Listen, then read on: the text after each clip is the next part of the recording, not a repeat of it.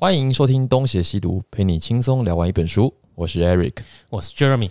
那我们今天要聊的呢是上个星期我们没有讲完的话题，那我们就开始喽。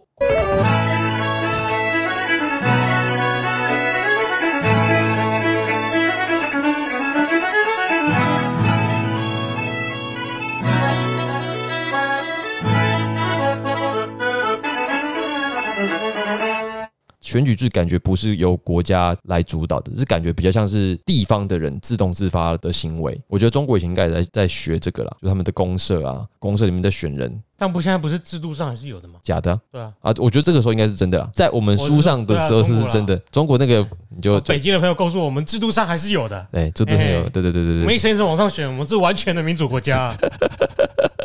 由共产党领导的多党制嘛，对？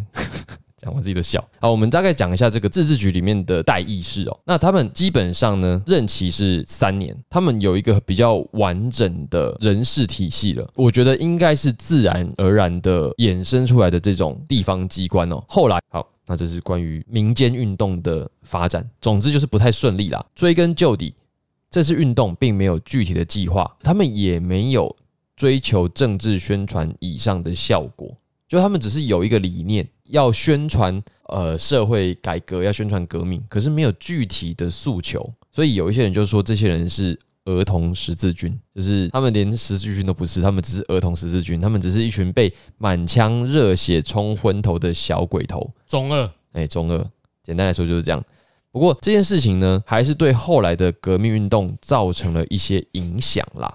一八七六年呢，就有一个土地与自由青年团，他们的做法就比较有目的性了，因为他们就真的是定居在农村，他们称自己是民粹派，有目的性的进行宣传工作。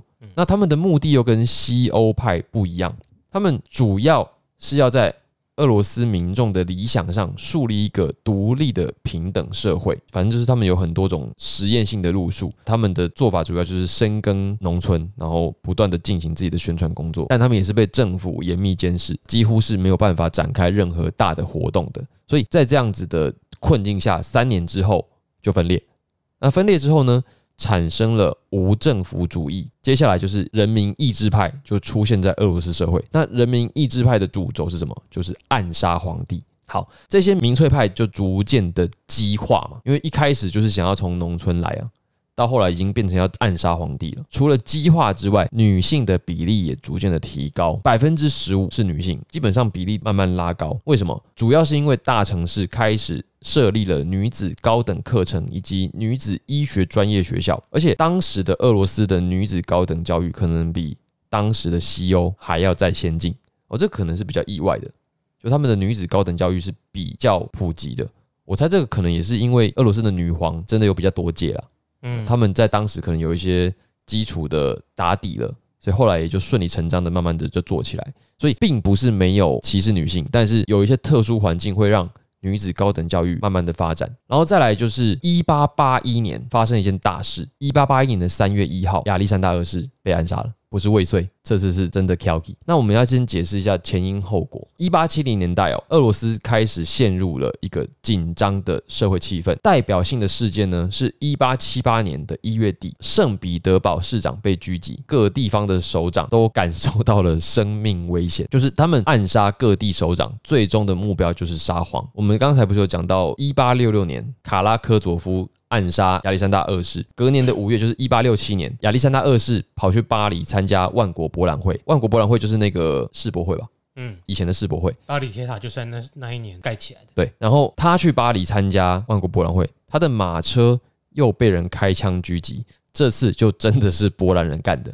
上次那次是那个喀山大学的俄罗斯人，俄罗斯学生嘛，那这次是真的是波兰人。这就是自我实现预言呐、对不对？你越要说啊，对啊越会发生哎。那那边一天到晚说把波兰人来杀，就真的来杀，就真的来了。哎对，那一八七九年，亚历山大二世第三次被狙击，这次的这个人叫做索洛维约夫，他是从帝国大学退学的。他退学之后就一直在教书，同时也在农村进行政治活动。他也是一个民粹派啦，他也把皇帝当作是人民的敌人。然后呃，四月这是第三次。然后呢，十一月第四次，就是沙皇的御用列车在莫斯科郊外遭人爆破，这日本人做的吧？不是只有日本人会炸人家的车啦，是不是他们炸来不知道嘞？对对啊。再来就是隔年的二月呢，东宫的晚餐大厅也发生了爆炸事件。哎，这个时候当沙皇真的是压力超大的，他应该是有带柯南出门吧？哦，应该是 这个亚历山大，嗯，亚历山大这两年间一直被暗杀，一共算一算是七次。我要是这两年被暗杀七次，我他妈疯了。所以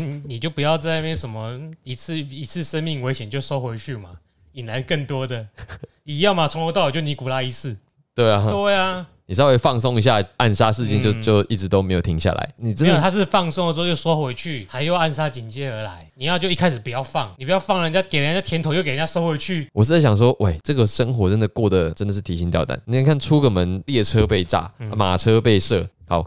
来到了命运的一八八一年三月一号，那这一天哦，亚历山大二世他是预计要在三天之后要去一个部长会议咨询一个非常重要的议案。这个议案是要讨论内阁化，就是要成立内阁啦。那亚历山大二世当然不希望内阁化嘛，因为内阁化的他的权力就会被牵制。可是当时的社会局势大势所趋，他不得不让步。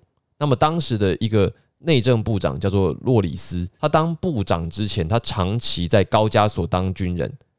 不过他是一个主张自由主义的军人，他为了稳定当时的政治局势，他就把保守派的首长给辞退，而且他废止了办公厅的第三处。经由洛里斯的提案，官员们就开始讨论是不是要导入立宪的统治制度哦。所以我想，这个应该是当时的君主制国家都不得不讨论的一件事啦。就是说，呃，皇帝的军权势必是要被牵制的，看你是你要乖乖的交出来，还是由革命把你干脆就革掉。像日本就相对来讲就是安全下装嘛，英国当然也是安全下装，那中国就是比较暴力一点的，嗯，就下台。那尼古拉二世就是我们俄罗斯的最后一个皇帝，也算是比较不光彩的下台了。不管怎么样，当时都会讨论说皇帝要怎么样子，慢慢的交出你手中的权力。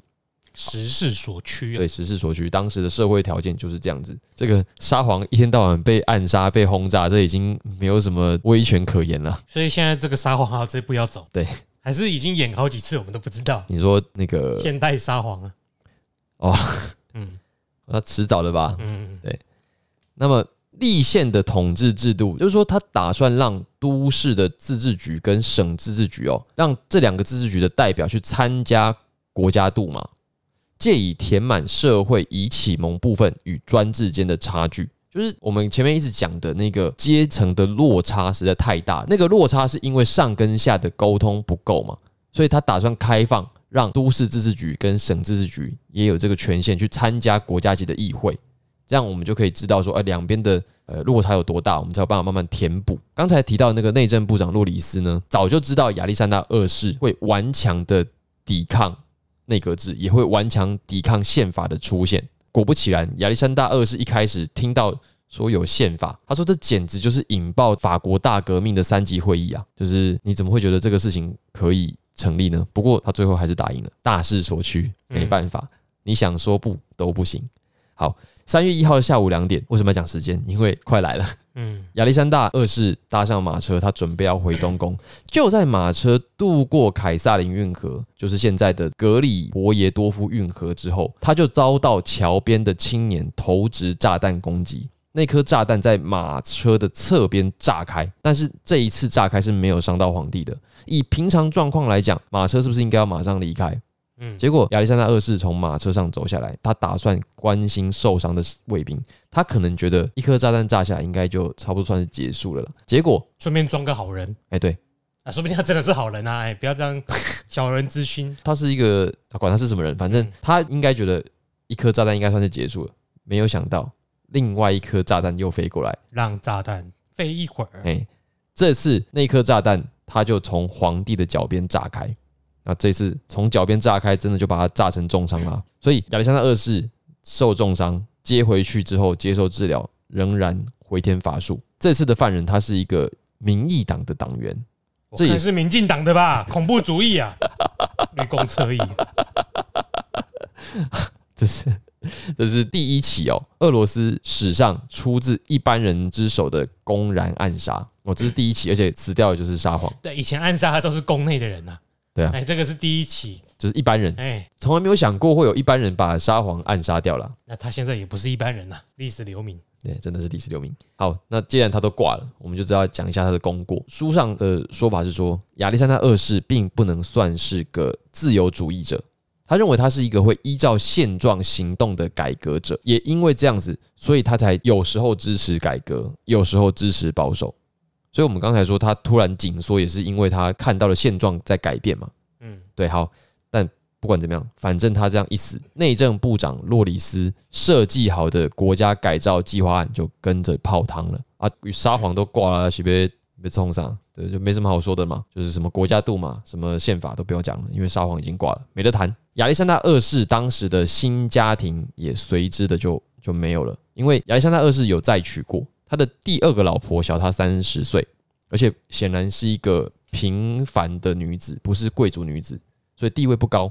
所以他没有办法得到亚历山大二世留下来的位阶跟财产。本来亚历山大二世为了他的这个第二个家庭考虑的很多，就帮他想到很多后路，让这个第二个家庭可以过得好一点。可是他就被暗杀了，就没有了。所以即位的皇太子亚历山大三世哦，跟他年轻的后妈处得不好，刚好不直接请走就好了。看起来年轻应该差不多。于是呢，没有看到照片，我不能给你答案呐、也是啦。亚历山大二世的老婆就在亚历山大三世的要求之下，带着他的小孩子就离开了俄罗斯，搬到法国。好，亚历山大二世被暗杀的地方呢，盖了一个教堂，叫做滴血救世主教堂。哦，上一次有讲到，为什么不知道为什么是滴血教堂？这里给答案了啦。哎，哎，就是因为滴血了对嘛。对对对对，对滴血救世主教堂，你该不会去过吧？我去过啊。你去过？那一次不是讲到说有哪些教堂我们会记得名字？对，那我是记得圣瓦西里，对，还有不知道什么什么什么之类的。嗯那其中一个好记，就是因为它是第一血什么教堂，到底第一什么血？不知道，我只说哎，可能有事情暗杀发生经过吧。你现在知道了，哎，现在知道了。亚历山大二世的血。哎，谢谢各位，好啊谢谢你啊！谢谢这本书的作者了。啊，在圣彼得堡看到的，没错，在桥边吗？现在还是桥？在运河边哦，运河边。啊，运河一定有桥的。对对对对对。恭喜被销毁好不好？接下来的皇帝就欸接下来你不用写字了，我干脆直接把照片给你好了。哦，可以啊。哎呀好，这个不用没有版权问题，也不需要梗图了。好那么接下来皇帝就变成三世了，亚历山大三世就真的是二世的小孩，嗯，哎，中间没有尼古拉。他最一开始的工作就是要跟无政府主义者开战，哎，所以无政府主义者就真的都是在暗杀沙皇的哦，啊，不然也没什么目目标了吧？所以没有政府就是要暗杀，把政府干掉啊，把政府干掉。那他们的工作是永无止境的啊、直到政府垮台的那一天，直到政府消失之前，他们都要一直把政府干掉。永续社运啊。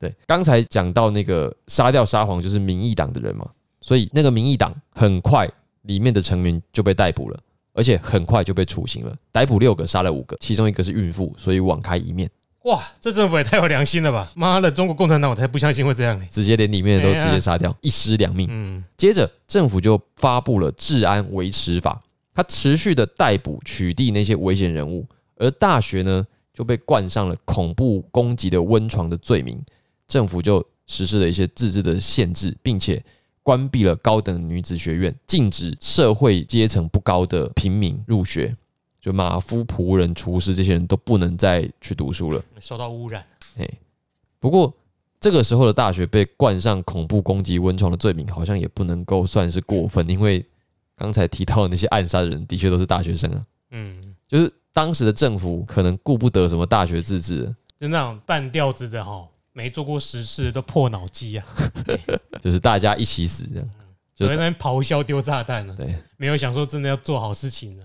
就是搞得大家都没得没有书可以念，打倒目标最重要，而不是完成目标。真的是大家一起完蛋啊！就是嗯，就是本来可能不是所有大学都这样，也不是所有大学生都这样，因为你们这些大学生搞了这些事，所以大家一起完蛋。太离谱，真的是太离谱。你的语气太温和。好，那我们给一个具体的数字就知道了。在一八六五年到一八八零年间哦，大学的学生总数从四千人增加到八千人，一倍啊！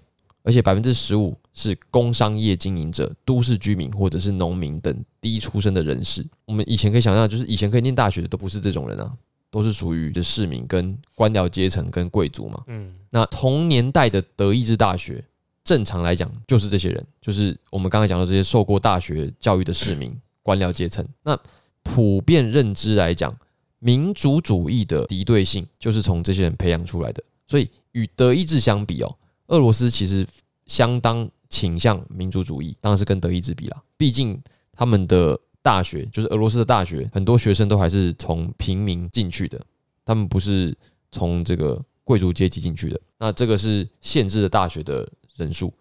再来就是检阅制度，在这边就重新被加强了，造成了什么？就是托尔斯泰的著作就很多都被禁了。然后呢，哲学家索洛约维夫被禁止演讲。欸他们好多人叫索洛约维夫，这到底是什么菜奇亚米啊？画家列宾的画作《雷帝伊凡》也被禁止展示。这一系列的紧缩政策，再次导致无政府主义者去暗杀沙皇，就是恶性循环。你再管嗯，我再把你干掉。一八八七年的三月，暗杀亚历山大三世未遂的事件又再一次发生。那么这一次被当作首谋而被处刑的人，就是列宁的哥哥。列宁的本名叫做弗拉基米尔·乌里扬诺夫。哇，真的是冷知识！你就想这件事情对列宁来说有多冲击？他哥被政府处决，他一定是恨政府的嘛。年轻的弗拉基米尔后来就成了列宁了。这种东西就是很多的预言都会这样子嘛，啊，你创造出自己的敌人啊。就是刚才那个亚历山大二世也是这样。对啊，这个亚历山大二世被暗杀的这件事情，在乌克兰也引起了骚乱，袭击犹太人的骚乱。这里要先补充一个事件，就是说，俄罗斯帝国自从瓜分波兰以来哦，它就是世界上犹太人最多的国家，这也是一个冷知识。原来曾经有一段时间，俄罗斯帝国是世界上有最多犹太人的地方。在一八三五年的那个时候，政府就指定了旧波兰王国的十个省，以及位于俄罗斯西南部的十五个省，当做是犹太人的定居区域。就他们可以住在那些地方，主要在那些地方就从事制造业啊、酒业跟其他商业活动。可是他们常常跟周边的乌克兰农民发生一些冲突。是说犹太人是不是有一些特性，导致他们常被地方的人讨厌？你把人家钱都赚走了，人家一定会讨厌你的啊、说什么傻话？不是啊，你要用什么方法把人家钱赚走啊？正常经商怎么会？正常经商也会啊，在教育不能普及的地方，人家只会注意到那结果，就是你凭什么财富都集中在你们同一群人手上？哦，我得我要探金啊，人家会接受吗？不会吧？就仇富嘛。对啊，奸诈是一定有的啦，嗯，巧取豪夺也一定有的啦。但是我是说，即使是完全正当，也很多人内心是会有剥夺感的。哦，尤其是农民嘛。对啊，你只要事情到了一个临界点，一件事爆发，嘿就是大家都会想来分一杯羹啊。你平常这么拽，对啊，那个牙齿给我拔下来。是金的哦。哎呀，在俄罗斯政府公布了与暗杀皇帝有关的组织里面有数名犹太人参加，这个消息一旦发出来，国内攻击犹太人的事件就马上增加。哎，我觉得这个有一点 借题发挥哦。对啊，就是可见的这个民主平常在各个地区就有点讨人厌啊。所以印尼为什么马来西亚会反华，不是类似情形吗？对，类似对啊，是借题发挥啦。嗯反正一开始只是在这个小城市，就是现在的我好难念，克洛佩夫尼茨基，本来是在这个地方发生反犹的骚乱，后来渐渐就扩张到了基辅、敖德萨以及整个乌克兰地区。嗯，那这些犹太人不但财产被抢，还被杀。政府好像也有所反应，就是禁止犹太人移居农村，以及禁止犹太人买房子。而且呢，两个首都的大学生里面不可以有超过百分之三的犹太人。莫斯科里面有两万犹太人被流放，最后导致大量犹太人移居美国。啊，感谢啊，嗯，就是感谢这个俄罗斯让犹太人到美国去。犹太人要感谢美国人收啊。对，光是在一八八零年代跟一八九零年代，就各自有十三到二十八万人的犹太人因为对俄罗斯绝望而离开，那也导致了年轻的犹太人策动反政府革命运动，就是一样的逻辑嘛。嗯你越是要这样搞我们，我们就越是要搞回去。这也可以解释为什么其实美国蛮多犹太人的。哎，这个十三二十八万其实也挺多，这算第一波吧，后面还有一波就一波接一波嘛，对啊。那也是说他们也是愿意跑啦。俄罗斯要到美国，坐船呢。为什么不直接到西欧就好了？还是已经被赶西欧就不反犹吗？大哥，哎有有这么我说德国我是知道啊，可是法国也有可能会辗转经过，因为你发现到这边人口压力也不一样，哦，可能当而时而且你有你有时候你在俄罗斯，坦白讲，你跟一群没读书的人比，经商更容易。哦也是 对啊，你让辗转，我是怀疑他们在西欧地区也没有很受欢迎。可以想象啊，就是德国是一定的。那呃，不也不能说一定，就是说我们现在的印象中，嗯，对。啊，那个时候的西欧其实也已经人口压力有点大，所以才会去美国。嗯，所以有可能就是自己去而。且相对于美国当时还是一个新大陆嘛，对啊，那新疆赶快去啊！哎那，整个州都我们的呃你，看到的地方都你的，画不完啊。对，啊，也是因为这样，所以这个美国的族群的活力也是很高了。啊，刚好犹太人到一个资本主义社会才是可以发挥的地方嘛。对，好，然后再来就是提到亚历山大三世，他呢有一个家教，这个家教叫做巴别丹诺斯财夫，是一位极端的保守主义者。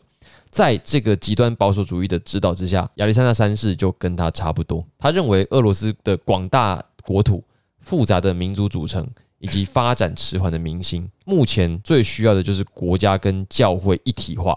所以他强烈的反对资产阶级式的改革以及西欧文化传入。那亚历山大三世上任之后颁布的专制的永久性宣言，就是这个家教写的。他们认为哦，维持现有的秩序哦，是当务之急，是不正自明的前提啦。那这样子的看法也不能说完全就是错误的，因为的确他们认为啊，人就是这样子。如果说大部分都农民，你现在要提改革，会不会太早了？这是保守派人士一定会拿出来讲的。当然，我们如果以一个现在的观念来看，会觉得这样子是必须改进的。可是也不得不说，你看到那个现状，你多少内心还是会挣扎一下，哎，纠结啊。尤其是你现在是撒谎，所以我觉得也不是不能理解。好，再提到一个有名的社会学家，你听过马克思韦伯吧？有，对，马克思韦伯，你考社会学，你敢不读马克思韦伯，你就不用去考了。对啊，嗯，他有评论过地方自治局，他说地方自治局是俄罗斯里面最有活力的公家制度，它是地方自然而然产生的一个公社而慢慢演化出来的一个单位嘛，所以它当然最有活力，因为它刚好介于中间，管下管得很彻底，它对上也可以沟通。可是它既然有活力，那么它势必也会对国家造成一定程度的威胁。就有可能不听话。对，因为这样国家权威就会出现竞争者嘛。就我到底是要听自治局的，还是听国家的？所以在一八九零年的时候，地方自治局的活动就受到法令的限制，那地方的自治权又重新的被收进贵族跟地主的手中，那地主对于公社的干涉也就越来越强烈。这个时候就出现了一个新的职位，就叫做地方执政官，它是由地方贵族挑出来的，他拥有行政跟司法的权限，这等于是反改革诶、嗯，就我们前面讲这么多的是改革，对不对？现在改回来，又重新的说，哎、我们不要重新解放了，越解放，我们的政府官员会越来越少，因为都被你们暗杀完了。我们要重新勒紧，罗曼诺夫后期的问题啊，哎，哎，开放走回头路，再开放再再走回头路，，中间就是不断的暗杀。所以人民不爽，直接推翻掉。对，当然推翻之前还有一些东西，但是整体来上就是这么无聊，一系列的紧缩，当然也是为了要让政府重新的取得权威啦。稳定，稳定啦，因为你宽松，政府对人民越好，而、人民不不把你当一回事，开始暗杀。开始暗杀你。不过同时哦，政府也减免了农民的土地买回金，同时废止人头税。减免土地买回金就表示说，本来四十九年可能变三十年，那农民当然觉得哎太好了，嗯，就是对政府又有重新的找回信任感。我觉得这一系列就是稳定当时的社会的政策啦。之前那样子的状态读起来实在是很不安定啊。所以我就说二世可以不需要做那些改革，因为要稳定民心，拱老辈谁就喝不为了。哎，对啊，你看三世这样做反而有效 对。啊，你让人家去读书，开放教育什么什么大学生巴拉巴拉，大家来暗杀你。对因为他高不成低不就啊。对，对啊，那学士说要多好也没多好，他就只认识几个字，以为自己是大哥，不是吗？充满着即视感。啊，你看现在回到亚历山大三世，哎、很实用啊。对啊，哎、不听话了，我通通先干掉再说。乖乖啊，那个不识字的用钱买，搞定。反正就是人民大部分就是这么现实啊。哎，哎、我们丢这个我觉得二世白搭了。哎、可是我们有时候又又希望，就是这个整个社会是大家一起进步的。可是站在管理的层面，又难免落入你刚刚讲的逻辑，对啊，就是你们最好就是一群白痴，这样我最好管。所以第六章的标题叫什么？近代化的两难呀，啊，嗯，实在是太两难了。对对，callback，其实不是近代化，就是各种，反正这种类似产业转型或者是社会改革，嗯，就是会有这种两难。真的是你要坚持去做，而且要持续方向是对的，也不用快。你老是在那边嫌慢嫌慢，太慢太慢。你有看过改革快会成功的吗？加 k i n 朋友完了，我们读历史其实很少读到有改革是一夕之间完成的，通常几代几代的改能。能够稳稳的方向不要回头就不错了。我们有有听说过的都是那种前面那个时代改的太急，嗯直接翻船，直接挂掉，嗯，然后下一个时代利用你做好的东西就改革的很成功，那还是运气好的。对啊。如果是法国的话，还改回去地质。啊，对 我刚刚讲那个就是隋炀帝之后的，嗯因为隋炀帝大家都知道他就是干了一些大事，运河嘛，嗯那也是因为有运河，所以唐代才有办法繁盛起来啊。嗯就是你改太快了，所以你直接翻船。但是下一个时代的人，因为你改太快的那个产物，嗯，得到了直接的好处。就是这样。我们刚才讲到说，明星的改革是困难的，可是时代会进步，进步在什么地方？物质毕竟是进步的，这个就一翻两瞪眼，这个没什么好说的。嗯，对吧？所以在那个年代，十九世纪的俄罗斯工业的发展，毕竟还是慢慢的拉起来了。为什么？因为农奴解放政策的关系哦，工业发展就暂时的停滞。因为面对新的条件，旧工业要花时间适应嘛。比如说乌拉尔地区原本的制铁业的劳动力，一直以来都是由领主领地内的农民提供的。啊，你们农奴解放了。啊，农民当然就没有这个义务要替领主工作，所以农民就大量的离开工厂，造成工厂的劳动力呢就流失了百分之六十。其他地方的农民当然也一样嘛，所以原本的工厂都没有人做事，因为他们以前可能没有领什么太多薪水，加上又有强制性，现在都不用了，通通奔走，所以工业停滞。那同一个时间刚好是美国的南北战争，造成什么？造成棉花的供给短缺，都在战争了，然后棉花可以种。所以导致俄罗哎，黑人就是种棉花的嘛，对不对？斯棉花几条，没有，之前小太阳开过那个梗啊。对，就是这样。嗯因为黑人就是种棉花的，嗯这也是南北战争的主要原因嘛，就是在黑人的问题上面，两边瞧不拢。黑 slave，对，黑斯拉夫，那既然棉花供给短缺，那俄罗斯本身又不是产棉花的大国，他们是加工大国，他们的棉织工业就顿时失去了原物料。那直到一八六零年代中叶，俄罗斯才终于的开始往工业化发展。所以俄罗斯的工业化其实相对于 其他西欧国家算是慢的，因为他们要先搞定农奴问题。对，其中哦，工业化的第一个要素就是铁路建设。所以在一八六零年代末期呢，掀起了大概十年的铁路热潮。这跟满清也差不多啦，就是工业化的初期都一定会有这个盖铁路的需求。交通嘛，对交通，所以俄罗斯也是在一八六零年代左右，就是一八六零到一八七零的时候出现了铁路网的雏形哦。在一八六五年的时候，俄罗斯的铁路总长大概是三千八百公里，到了一八七四年，就是大概是九年左右，就长达一万八千两百公里，所以这个发展非常的迅猛。嗯，你们知道那个盖铁路其实是蛮辛苦的，而且很危险的工作。你看这个长度增加的大概是将近是五到六倍嘛。嗯，对，在三年就是一八七七年之后，就延伸到了两万四千一百公里，那个发展非常的快。主要是连接什么呢？主要是连接中央跟工业地带，以及连接农业区跟黑海的输出港口。这个也不难理解，因为铁路的最基本的重要性就是中央地方连接，再来是工业的生产与它的原物料要连接，再来就是你的物品跟你的这个出口要连接嘛。所以主要都是在连接这些区域。那么最一开始哦，盖那些铁路的原物料是从英国输入的，可是后来政府就开始讲说，呃那些东西我们可以自己做啊，所以俄罗斯就开始启动了一些包括铁轨的加工业。以及车厢的生产业，同时他们也自己生产铁轨，这就带动什么？带动了铁路公司的人数，就是政策影响了产业发展就。叫国车国造哎，国车国造，那产业链呐，民间铁路公司本来只有三万多人，后来就成长到了二十五万三千人。哇，这个时候如果有股票，一定要买。国营事业你还是那个啦，算了哈，哎，民间的可以注意一下。这是民间的啊，对啊，哦，就是这段时间基本上都是民间主导，所以也会有几位铁路大亨。不过因为这是国家鼓励的产业啦，嗯，这有点像是玉龙汽车的的处境吧？不是很好的比喻。不是吗？哎，等下我想一下，因为没有复制起来。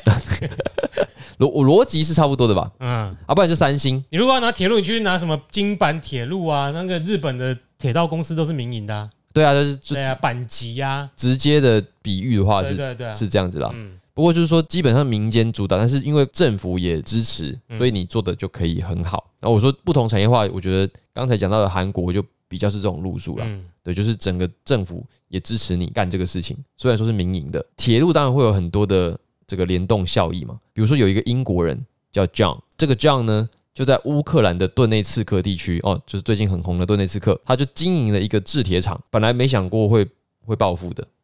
就刚好赶上了俄罗斯的这个铁路自己制造的这个热潮，嗯。他就呃削翻，因为要做铁路要做车厢就是要铁嘛，嗯，那你刚好在这里有铁矿，就刚好你就发大财了，就人进得去，货出得来高，诶、顿内刺客就发大财，国车国造，诶、国车国车，对，所以看起来顿内刺客这个地方主要就是产铁、产煤矿，总之就是丰富的自然资源，诶、丰富的自因为石油也有，哦，是吗？对，所以以前是有很多恐龙死在那里，是不是？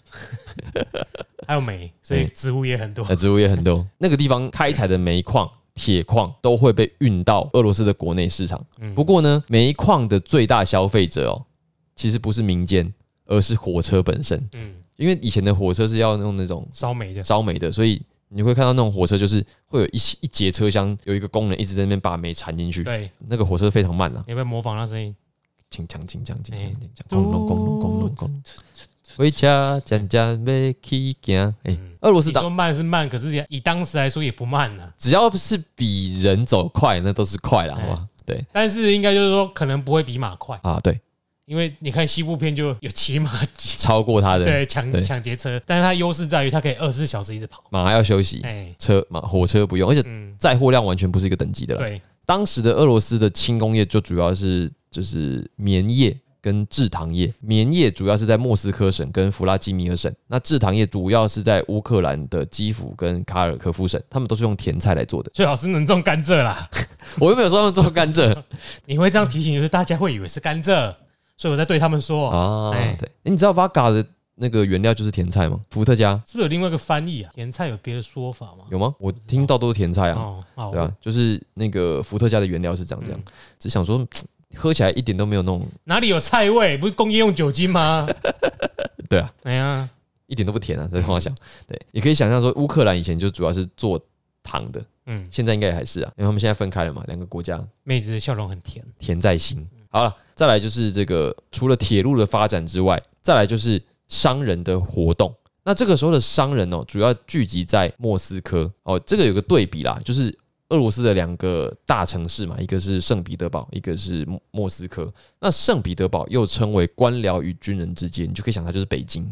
嗯，莫斯科又称商人之城，所以它就叫上，它就是上海，就我上次去感觉是反过来了。是吗？我上次去的时候，我觉得是反过来的。对的，对了，现在是反过来了，对啊对啊对因为那个现在又把首都迁回去莫斯科了，所以就是得得病。嗯，好那至少在当时当时，因为首都在圣彼得堡，所以那个地方就比较官僚气。那莫斯科当时已经是陪都了，嗯所嗯以就是比较多商人，同时有超过五百座的教堂哦，莫斯科，所以又被称为教会之街。这些教会大部分都是由商人出钱盖的。在十九世纪，有一个社会观察家，他就说，莫斯科商人是一群虔诚的人，因为这些商人严格遵守进食的纪律，大多数都在家里过着勤俭的生活。他们会捐助教会，也会定期的去参加周日与圣日所举办的弥撒与晚祷。在四旬期的时候，所有人都会进食，也都会去参加四旬期的活动。他现在在讲的是商人的宗教情怀。他们说，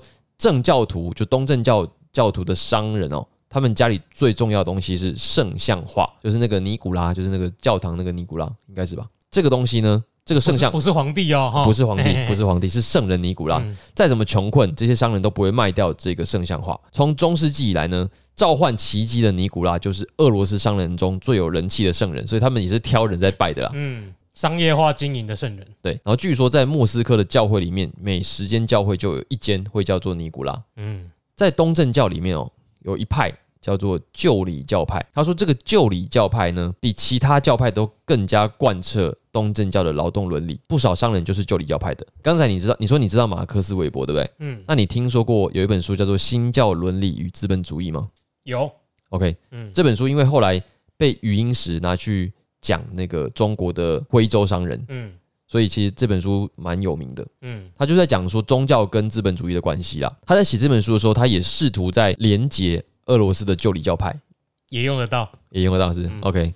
美国的反制传统里面也提到这本书，所以他们都在试图在理解，就是这一些商人跟宗教跟资本主义的关系啦。嗯。那这个我们在这边不细谈。接下来讲的是商人们的身份，因为商人们在以前是非特权身份，他们就是一般平民，然后他们的负担也很重，就是他们要缴税嘛，所以他们不太想要再参与公共事务，能闪就闪。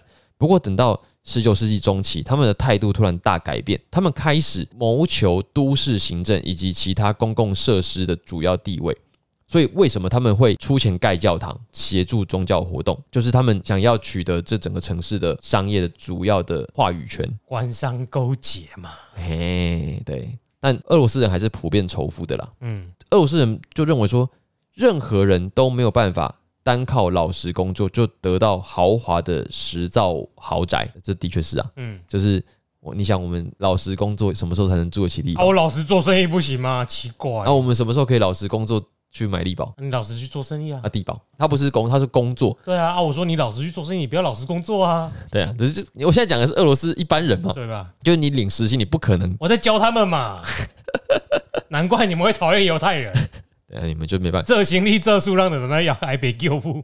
啊，他们就想要就是其实也不止莫斯科人啊，很多。俄罗斯人啊，就是。对，就是我是说其他国家会有这种心态的嗯或多或少，我相信台湾也有啊，一定有啊，对啊，因为你想想看，你要是真的老老实实工作，你是不可能赚到这么多钱的。嗯，对，就是不是啦，你光是挂“老实”两个字，你就不可能赚太多钱呐，你今天假设开一个餐馆，你不开连锁店，你怎么可能赚到钱？嗯，就是你要是想要维持什么你的家传手艺，嗯。你每一道菜你都自己炒，你要炒到什么时候，你才有办法就？是如果你不认同投机这两个字，你就不可能赚到太多钱。对。对，但是投机呃，其实对我来说不是坏事啊。就是你想要赚钱，比如说你就刚刚那个开餐馆的例子，嗯，就是找很多厨师来啊，然后体制化管理啊，然后开很多分店啊，那就我的想法就是说，这个钱你赚不到，你就觉得它不好；等到你赚到的时候，你就不会说这不好了。对，哎，就是这么简单。就是这样。哎而且现在的商业环境跟以前也差很多啦。嗯对，以前还有资讯不对等的钱钱可以赚啊，嗯。有更多不透明的东西可以赚到钱。但是即使是今天你要赚大钱，也是要靠某种程度的资讯不对等。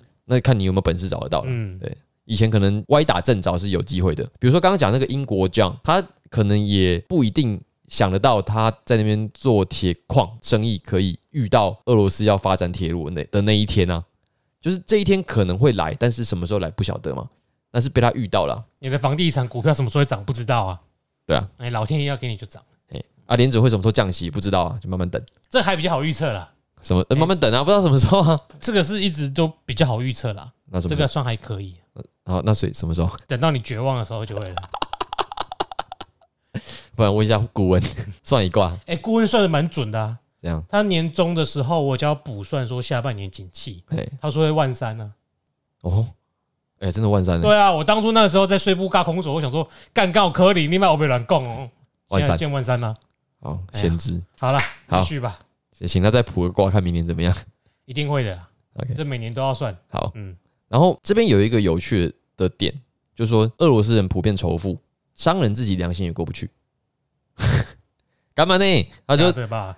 他们期望受到神明的眷顾，所以这是他们不惜拿巨额出来捐赠教会、举办慈善活动的理由。就他们希望被赦免，就是一个买赎罪券的概念啦。身为不老实的台湾人，我觉得会比较像严清标那种模式，年轻包模式是什么？就把公庙弄好好的，嗯，让大家看出我好像有做事，后面我可以心安理得做其他的效益。哎、哎、好像也有。我觉得这比较像是一个宗教产业链，然后官商之间也有一些不错的利益输送。哎我觉得这个好像也比较有道理耶。商人没那么笨吧？对啊，我自己的直觉是这样啊、我我觉得良心过不去，这个无法说服我，也许有，但是如果有百分之百的心态的话，可能占两趴。对吧？哎，彪哥有恻隐之心也很正常啊。对啊，谁没有？他看到路边有老太太，他也是会扶她过马路、对啊，啊，对啊哎呀，再但是塞个两百块给他也不一定啊，但是不妨碍他赚大钱嘛。也不妨碍他把捷运站移到他家附近嘛。哎，对啊，对啊，哎，这个彪哥应该不会听我们节目吧？不会吧？啊，那就好，不然等一下明我说的是吕杰啊，我又不是说他，吕杰绰号叫彪哥啊。啊，哎呀对对对对对对，嗯，我跟你讲，如果万一再听到告吼，就帮忙出钱吧。我们那时候收听率应该提升蛮多的啦。你去捏死一只蚂蚁干嘛？也是我连走到你前面都没有嘞对。。啊，可可能就是笑一笑，这个不会跟我们计较。我们你想红就趁那时候了。好哦，哎，那个大家帮我们抖那一下，我们那个诉讼费用实在缺啊。很缺，哎，顺便一状告到法律白话文运动那里去。希望喽。哎，好啦求救若雨，求救。求救。反正他们就捐了很多钱，我们可以从一个行为上看得出来，他们是有目的的，因为他们都是记名捐助，就是他们捐钱是怕人家不知道的，所以并不是那种匿名捐助的善心人士 Holy 徐插伟捐助龙柱，哎之类的。哎哎啊，后里张插汉哎捐助门神哎，绘画，二万元。哎，对对对对，大概就是这样，就是一定要让人家看到我有做这个事啦。这个也是商人们愿意的原因之一。嗯我觉得要名，要官商关系好，要自己良心过得去，嗯，同时何乐而不为？对，这个反正他们钱多嘛。好，那我们今天这期节目就讲到这里。如果你喜欢我们的节目，请帮我们按个五星好评，并且留下你的感想。那我们现在也开启了这个，抖内专案，对，如果有兴趣资助我们买新书的话，那也请看我们的链接。好，那我们到这里，我是 Eric，我是 Jeremy，好，我们下次见，拜拜。拜拜。